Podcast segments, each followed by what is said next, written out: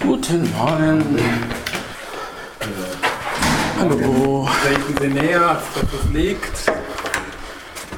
Ihr habt hoffentlich Brötchen mitgemacht. Ich höre schon, dass ihr Brötchen mitgebracht habt. Dann kannst du Kaffee ansetzen. Ja, Das ist gut, danke. Podcasts sind ja Gott sei Dank ein bisschen was anderes als Sendungen. Schön, dass ihr da seid und zuhört. Äh, Podcasts sind deswegen anders, weil sie spontan sind. Ich probiere das jetzt mal. Wir versuchen das jetzt einfach mal. Acelia ist wieder da. Acelia, wie ist die Lage? Müde. Siehst du?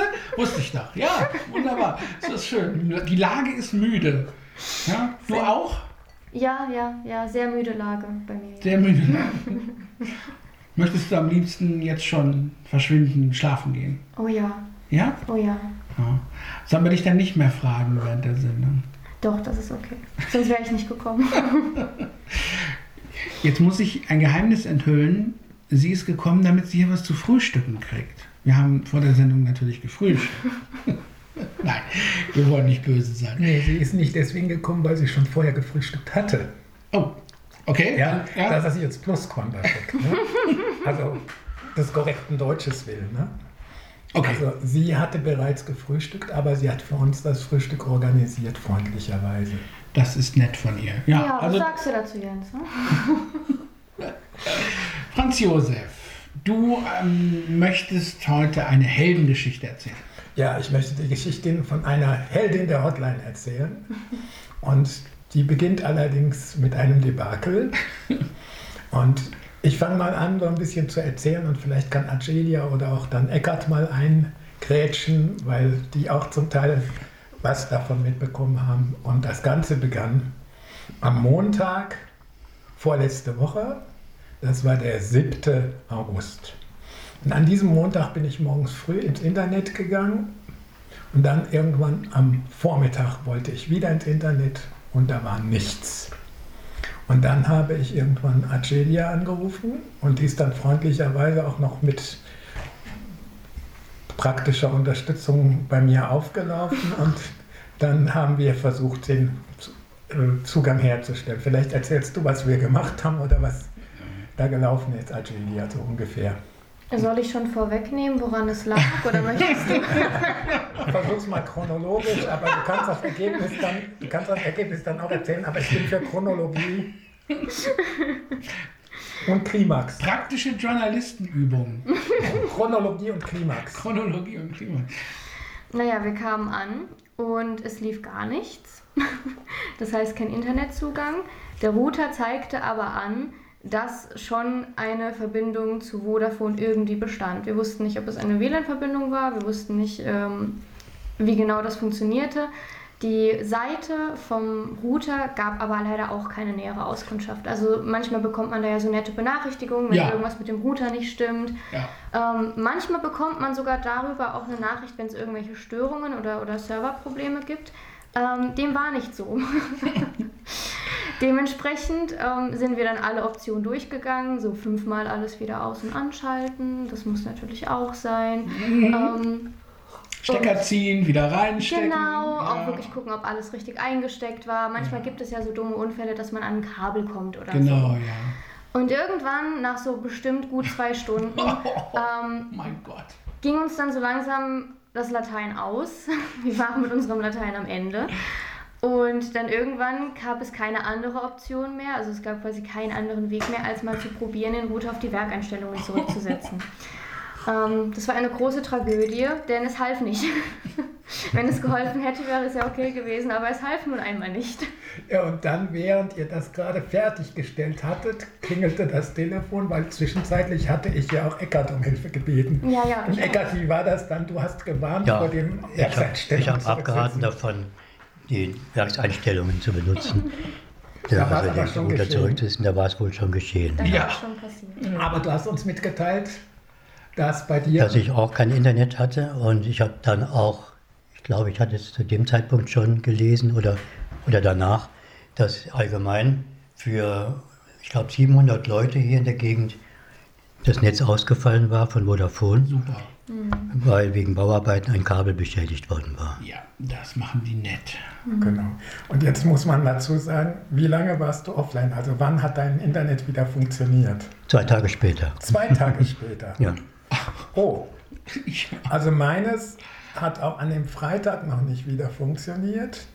Und an dem Freitag haben wir, ne, äh, haben wir dann abgewartet noch. Und am Montag ist Agelia wiedergekommen, weil in der Zwischenzeit hatte ich angerufen, die sogenannte Großraumstörung, die ursprünglich auf Gießen beschränkt und Marburg und Mittelhessen beschränkt war und dann in Gießen schon behoben war und später wohl auch in Marburg behoben worden ist. Die war tatsächlich behoben, teilte man mir mit und dann hat man mir gesagt, man werde mir einen 20-stelligen Code schicken. Moment mal, vorher. Äh, wieso hast du dich denn nicht wieder auf die Router-Seite einloggen können? Pass mal auf. Also, mir hat man gesagt, also ich bin nicht ins Internet wieder reingekommen dann, ja. Klar. Und ähm, da, da ich mich selber nicht traue, irgendwas zu machen, weil ich im Zweifel immer alles falsch mache, Klar. Habe ich dann gewartet, bis Agelia wieder kam. Und Agelia kann ja jetzt erzählen, was dann geschehen ist. Am Montag oder? Ja, am Montag dann. Ah, wir sind schon beim Montag, okay. Genau, soweit sind wir schon. Ja, genau. Also wir sind am Montag dann nochmal auf die Router-Seite und wollten den dann, also man kann den ja quasi wieder aktivieren, Genau. reaktivieren. Ja. Ähm, das klappt aber nicht. Ähm, das, das klappte nicht ohne einen Code. Ähm, Das doch nicht. Und diesen Code hat man mir versprochen, den, Genau. den würde man mir zuschicken und dann würde alles problemlos funktionieren. Der kam tatsächlich auch. Also erst wurde Franz Josef auch am Telefon gesagt, das kann bis zu zwei Stunden dauern. Da ist uns schon so ein bisschen, ähm, Ja. mussten wir schon so ein bisschen schlucken, weil wir tatsächlich ähm, im Hintergrund, ähm, mein Freund und ich waren nämlich da, mein Partner, und wir hatten ähm, seinen kranken Cousin am Auto sitzen, den wir noch nach Hause fahren Oh mussten. Gott. Und dann bei dem potenziellen äh, Zeitraum, ja, in zwei Stunden vielleicht, im schlimmsten Falle. Okay, das klang schon mal nicht so gut. Aber tatsächlich, während dem Telefonat noch, hat Franz Josef Handy ein Bing gemacht. Ah. Das heißt, die Nachricht kam tatsächlich schon nach ein paar Minuten. Wenn nur der Code funktioniert hätte. Oh, das gibt's doch nicht. Das darf doch nicht wahr sein. Er hat aber nicht funktioniert. Also ich, also ich, ich habe deshalb gefragt, weil normalerweise ist es ja so, wenn du auf so einen Router gehst, dann hast du so ein Passwort, um, um dich da einzuloggen. Genau, ja. Und, und normalerweise funktioniert das auch dann, wenn du ihn auf die Werkseinstellungen zurücksetzt, weil Genau. dieses Passwort gehört zu den Werkseinstellungen. Äh, aber offenbar bei euch nicht und dann schicken sie euch diesen Code und der funktioniert auch nicht. Ja. Wunderbar. Ja, Super. das Problem war, dass durch die Störung anscheinend, ich habe ja mich nochmal im Nachhinein so versucht, ein bisschen schlau zu lesen. Ich bin nicht versiert in dem Bereich. Das Mhm. ist tatsächlich mein Ja. Freund, deswegen wurde der auch netterweise von mir mitgeschleppt. ja. Danke dafür. Und danke ihm nochmal. Aber so wie es scheint, der Router, das Problem war, dass durch die Störung und durch das Zurücksetzen von den Werkeinstellungen der Router einfach nicht mehr ähm, sich mit, mit dem, Ja. mit dem Vodafone-Netz verbinden konnte. Das heißt, dieser Reaktivierungscode war quasi dazu da, wie im Prinzip so ein, hey, guck mal, ich bin wieder aktiv, Ja, ja. ich möchte jetzt wieder ans Netz rein. ähm, Oh Gott. Und man könnte ja meinen, okay, das wäre alles gar kein Problem gewesen, weil ja auf Werkeinstellungen zurück, da muss man ja einfach nur die Einstellungen oder die, die ähm, Daten nehmen, die auf dem Router steht. Das ist ja eigentlich kein Problem. Ähm, der Code, den sie uns geschickt hatten, war aber erst, wann, wann ist der gültig? Die, also sie haben uns einen Code geschickt und äh, dann hast, habt ihr viermal versucht, diesen Code einzugeben, immer mit dem Ergebnis, Geht funktioniert nicht, Ja. falscher Code. Daraufhin habe ich wieder angerufen bei der Vodafone-Hotline und das ist auch immer eine Prozedur mit allen möglichen Abfragen und Angaben und so weiter. Das muss man noch dazu sagen. Das sind ja alles erstmal Automaten, die eine Hürde aufbauen, bevor man irgendwann einen leibhaftigen Menschen bekommt.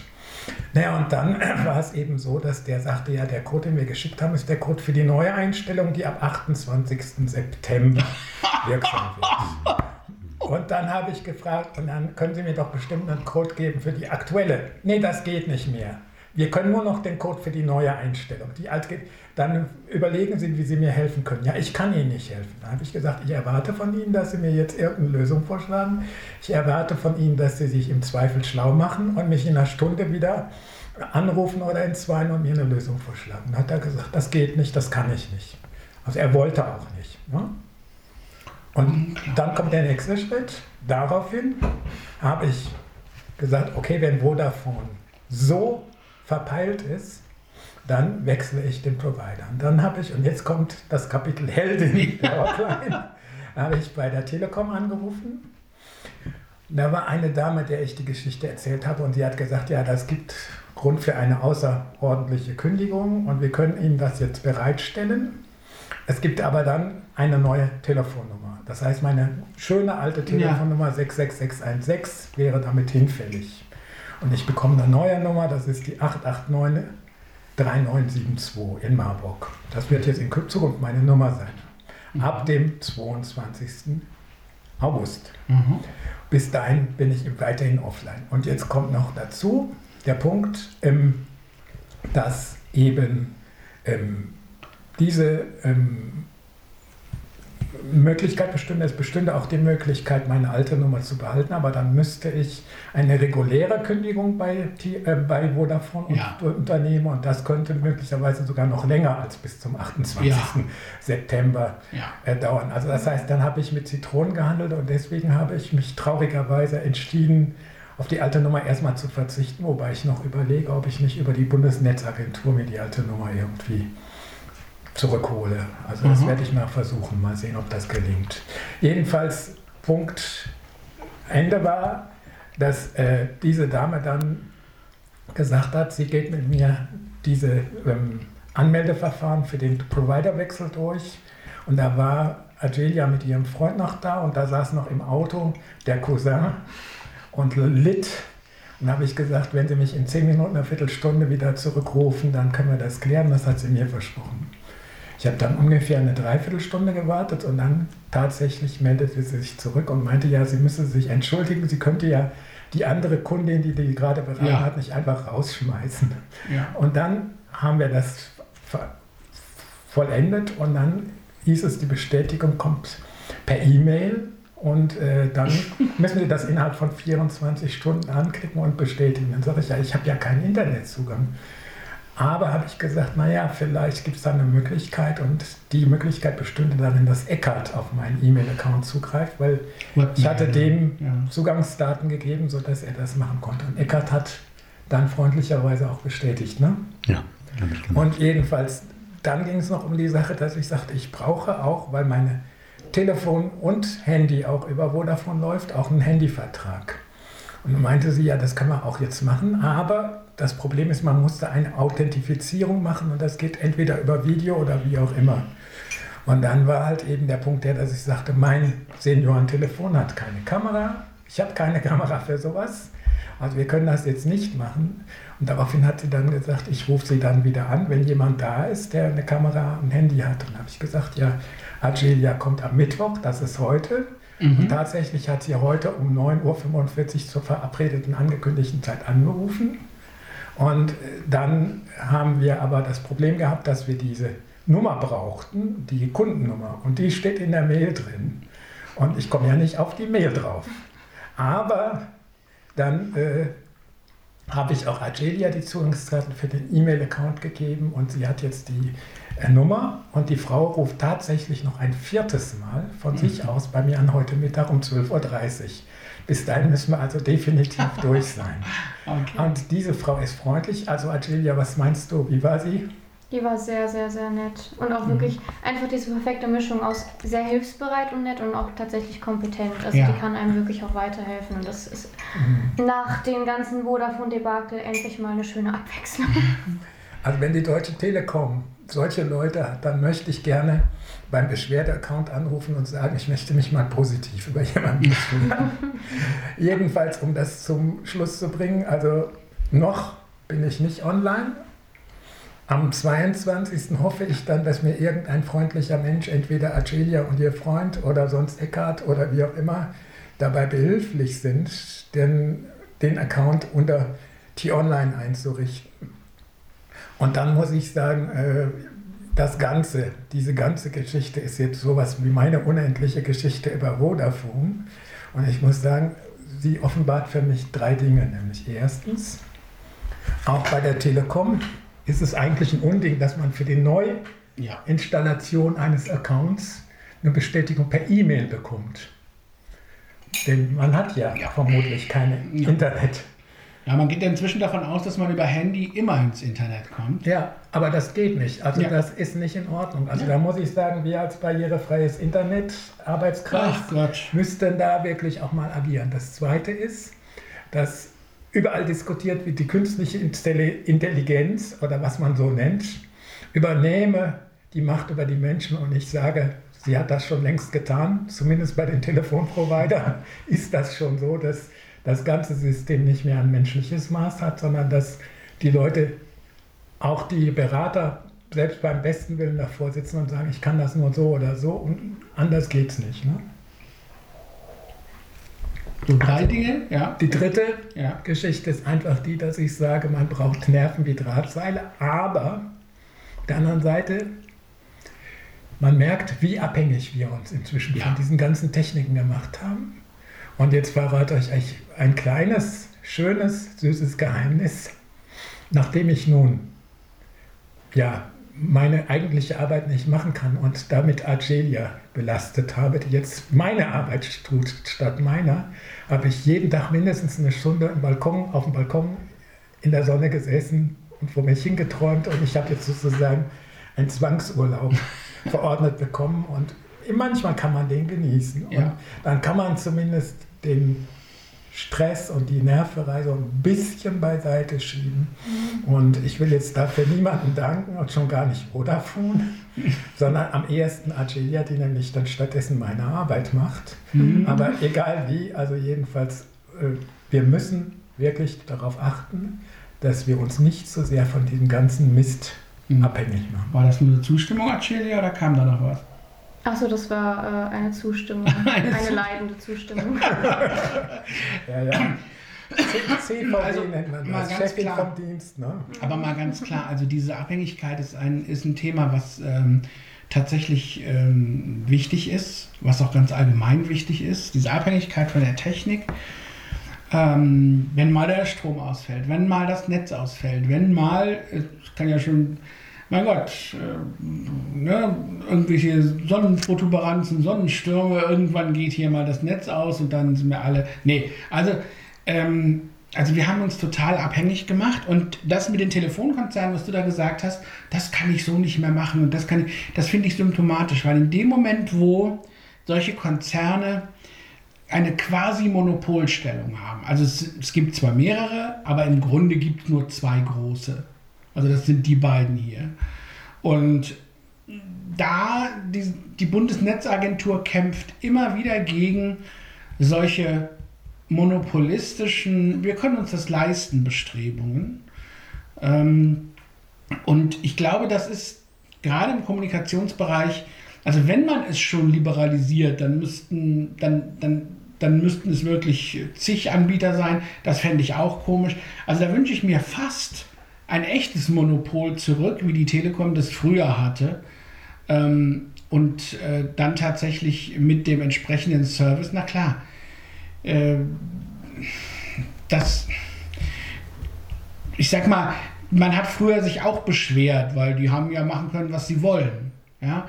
Aber trotzdem, das, was heute ist, wie kompliziert es ist zu wechseln, wie, wie die Konzerne versuchen, die Leute zu halten ähm, und mit welchen Unverschämtheiten, also das finde ich schon unglaublich. Ja? Das muss, ich mal, muss ich mal dazu sagen. Also vor Jahren habe ich das bei 1 und 1 so ein bisschen am Rande mitbekommen. Also ich hatte mal einen Internetprovider gehabt und irgendwann hat, den hattest du auch und dann habe ich irgendwann auf Empfehlung meines Bruders gewechselt, als wir den Ja. aus bestimmten Gründen loswerden wollten und mussten. Und jedenfalls ähm, bin ich dann zu der Firma Schlund und Partner in Karlsruhe gegangen, weil mein Bruder da auch war. Der wohnte auch in der Nähe von Karlsruhe. Ja. Und Schlund und Partner wurde dann von 1 und 1 übernommen. Ja. Und 1 und 1 ist wirklich so eine Firma, also dagegen ist selbst Vodafone noch fast paradiesisch. Wobei die ver verbandelt sind. Also die gehören fast zusammen so ein bisschen. Also die Vodafone 1 und 1, also zumindest nutzt 1 und 1 das Netz mit. Von Nee, das nutzt das Netz von Vodafone. Ja. Also das heißt, es gibt ja äh, diese Versteigerung von Ja. Frequenzen. Und da gibt es drei Bieter und da ist 1 und 1 nicht mit dabei. Ja. Und der dritte ist Telefonica. Ja, ja. Und äh, 1 und 1 kann sozusagen bei einem dieser drei Bieter, das ist glaube ich dann Vodafone in diesem Fall, bestimmte äh, Einheiten im Massentarif günstig einkaufen und verteilt die. Egal, du bist mit 1 und 1 unterwegs, Ja. ne? Und deswegen hast du dich ja auch, hattest du ja auch diese Störung. Deshalb Genau, weil die, das Netz von Vodafone teilweise Ja. mit benutzen. Ja, das Ja. ist schon. Ja. Also du bist über 1 und 1 eigentlich. Ja. Ah, ja. Aha. Mhm. Ja, ja, eben. Also deswegen. Also diese Liberalisierung der Telefon, der Telekommunikationsmärkte, das halte ich tatsächlich auch für schwierig. Ja, und ich habe dann auch bei äh, der SPD angerufen und die waren auch betroffen hier in Marburg. ja, so ist das. Aber egal. Also jedenfalls, diese Technik ist ein Problem und damit kann man auch überleiten zu der zweiten Technikgeschichte, nämlich, dass man sogar Außenpolitik verhindern kann mit Technik, ne? wenn die Technik kann, nicht kann man, funktioniert. äh, kann man machen. Man kann sagen, äh, dass der Regierungsflieger am Boden bleibt. Ähm, das ist also nach außen, also es ist ja erstmal so eine Posse. Ne? Die Außenministerin kann nicht zu einem Gipfel fliegen, weil der Regierungsflieger kaputt ist. Ähm, früher hätte man gesagt, also so ein, was weiß ich, so Neville Chamberlain, solche Leute hätten gesagt, dann nehme ich halt ein anderes Flugzeug und fliege halt trotzdem hin, weil ich will ja dabei sein. Ja? Das geht natürlich heute nicht mehr, wegen der ganzen Sicherheits- und dies und jenes. Du kannst dich ja nicht einfach als Außenministerin in den Linienflug setzen. Wo käme man denn dahin? Hat Angela Merkel auch schon mal gemacht. Machen müssen, auch aus demselben Grund. Wer hat das gemacht? Angela Merkel Ja, ist ja. mal nach New York geflogen, glaube ich, war es. Weil auch die Flugbereitschaft, und ich sage bewusst nicht Flug, sondern Fluchbereitschaft, weil die Flugbereitschaft äh, einen kaputten Flieger hatte. Ja, völlig bescheuert. Also der, der Punkt ist, ich glaube, dass es wird so ein Aufwand gemacht. Es in so vielen Sachen so. Ich äh, lass mich mal kurz abschweifen. Ich, ich sehe das, wenn man heute irgendeine Infrastrukturmaßnahme macht, zum Beispiel bei uns, wo ich wohne, oben wird, werden Leitungen unter der Straße verlegt.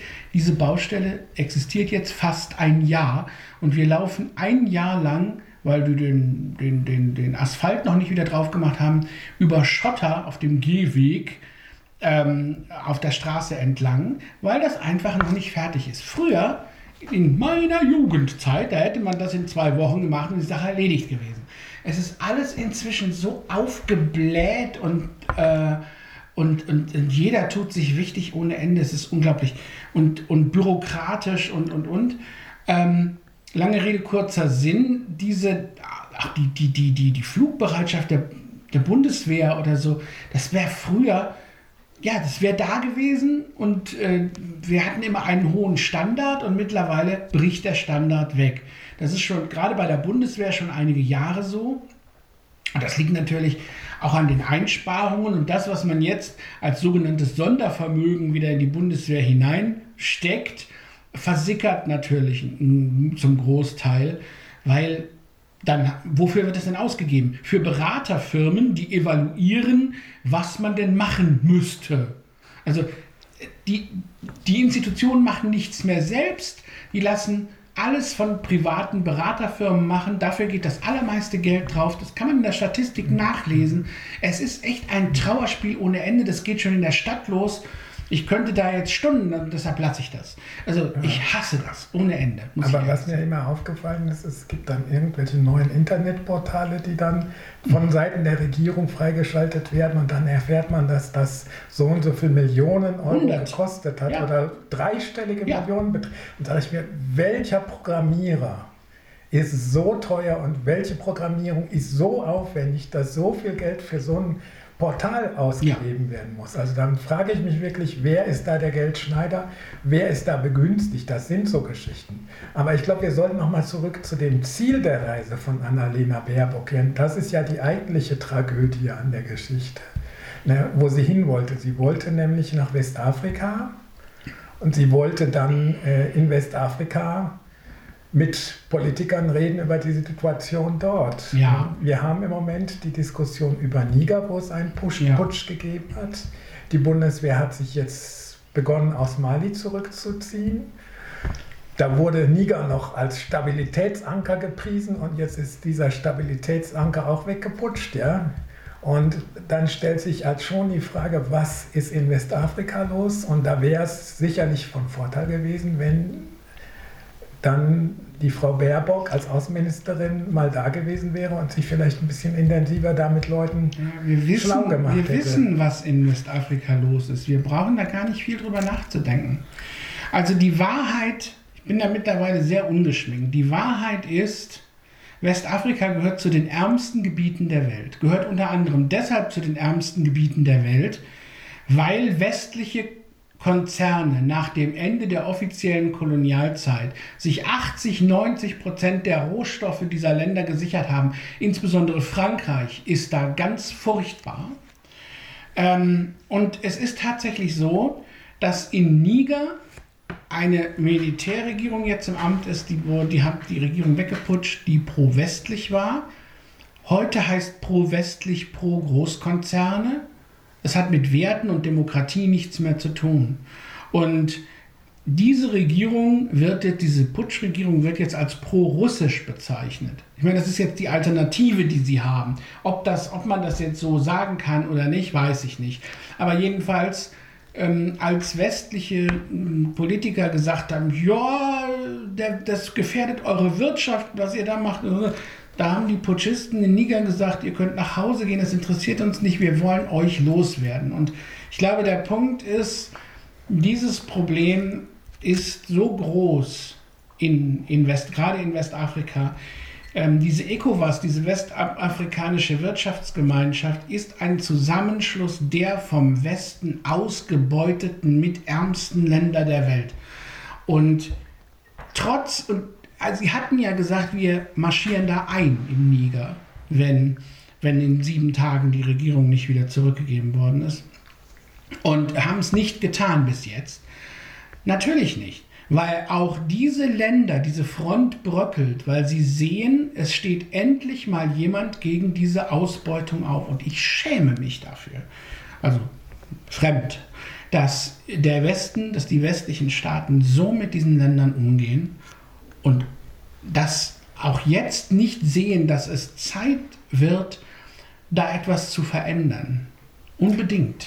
Es ist dringend. Ich würde zwei Dinge anfügen. Ich glaube, du hast das sehr schön und auch sehr plastisch und sehr auf den Punkt zugespitzt beschrieben. Und ich glaube, dass das Problem ist auch die Zusammenarbeit mit korrupten Eliten, die dann weggeputscht werden. Ja. Dass der Westen halt eben letztlich die Eliten unterstützt. Und ich kann das aus einem Land, das ein bisschen am anderen Ende von Afrika Ja. aus Äthiopien so kurz mal äh, beleuchten. Als Beispiel nur so viel, dass der dort regierende Ministerpräsident Abiy Ahmed halt eben dann auch mal geguckt hat, wie ist es denn mit den Chinesen, weil das ist ja auch noch eine Variante neben Russland, dass man die Chinesen ins Land holt. Also Russland mit den Wagner-Söldnern, die auch nichts anderes machen, als sich die Rohstoffe krallen nebenbei Klar. bemerkt. Also Grigorschin, Jewgeni Grigorschin, der Chef von Wagner, ist nur dadurch so reich, dass er halt in Afrika massiv Bodenschätze und, und Reichtümer ausplündert mit seinen Söldnern. Aber in äh, Äthiopien zum Beispiel, die Chinesen, die haben dann Autobahnen gebaut, Ja. natürlich auch Darlehen. Also das heißt, das Land musste sich dafür verschulden. Dann haben sie aber eigene Ingenieure, eigene Bauarbeiter sogar dahin gebracht. Dann war die Autobahn fertig und ein halbes Jahr später fing es an, dass dann Streckenstücke abgesagt waren. Ja. Und dann haben die einheimischen Ingenieure gesagt, so hätten wir eine Autobahn nie gebaut, nicht über diese Trasse und nicht mit dieser Grundierung. Ja, das ist alles schlampig und schlecht gemacht und billig.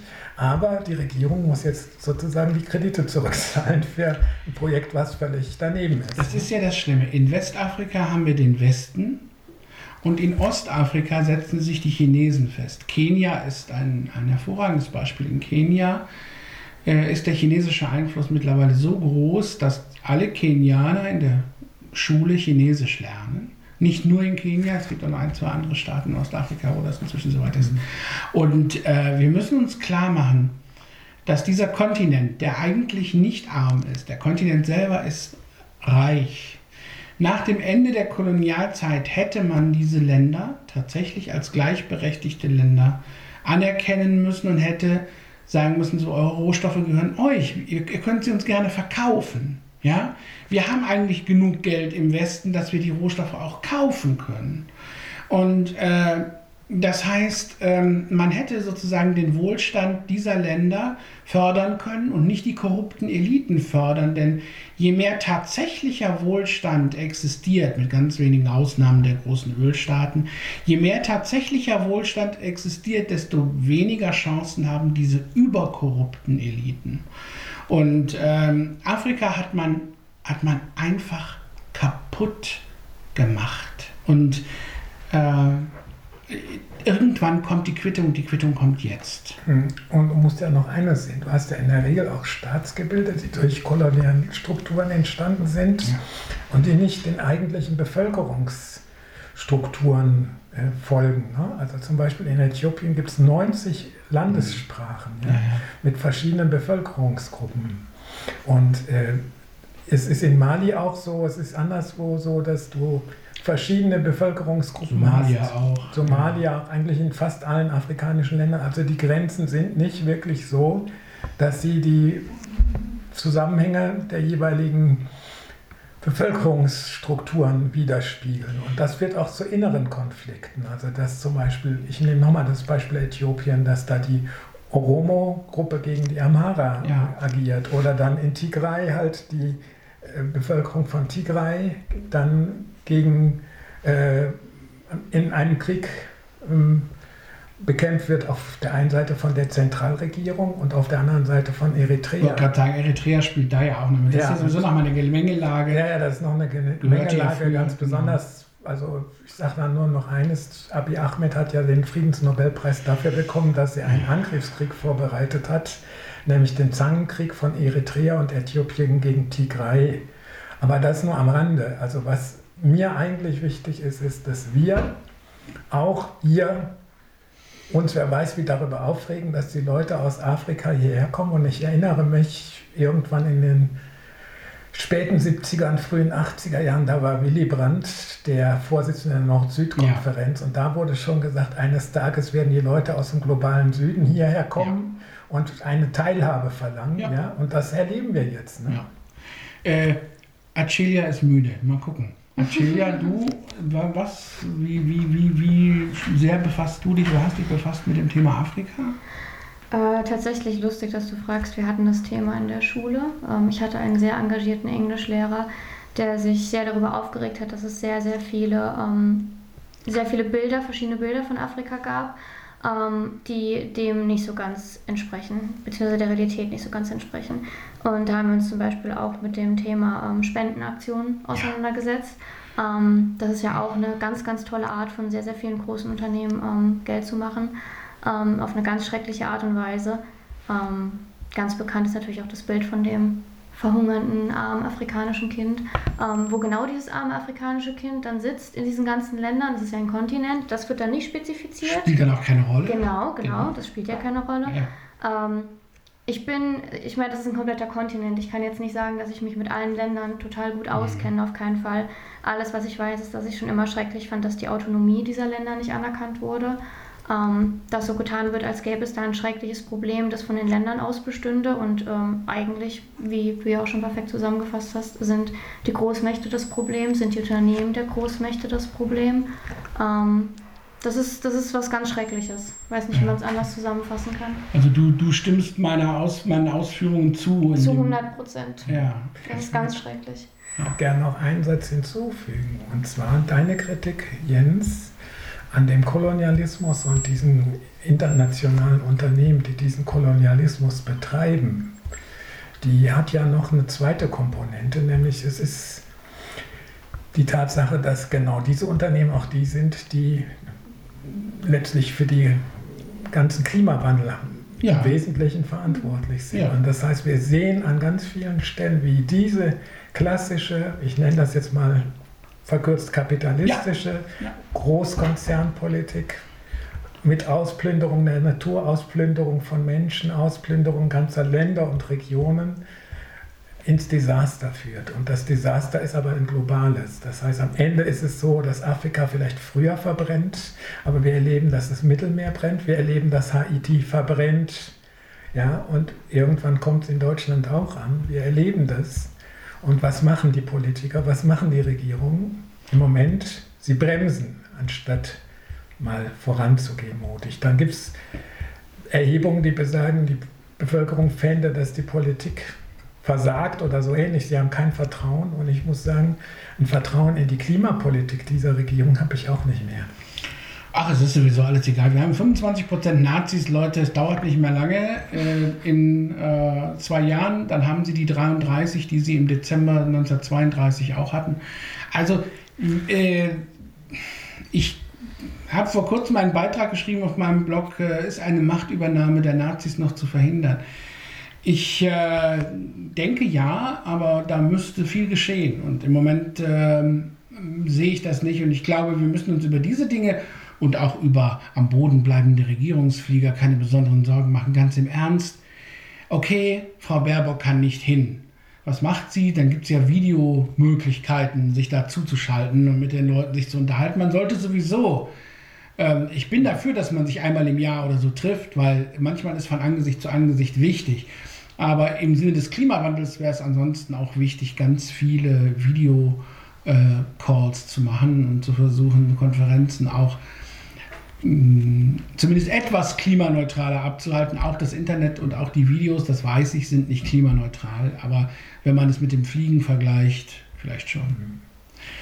Gut, 12.15 Uhr haben wir gesagt, wollen wir aufhören. Ich glaube, ähm, Eckhard, hast du gut geschlafen während der äh? Ja, doch, ja. Nicht anders als sonst auch. Nicht anders als sonst auch, sagt er. Also das heißt, die Störung hat mich im Schlaf nicht beeinträchtigt. und sagt nicht anders als sonst auch.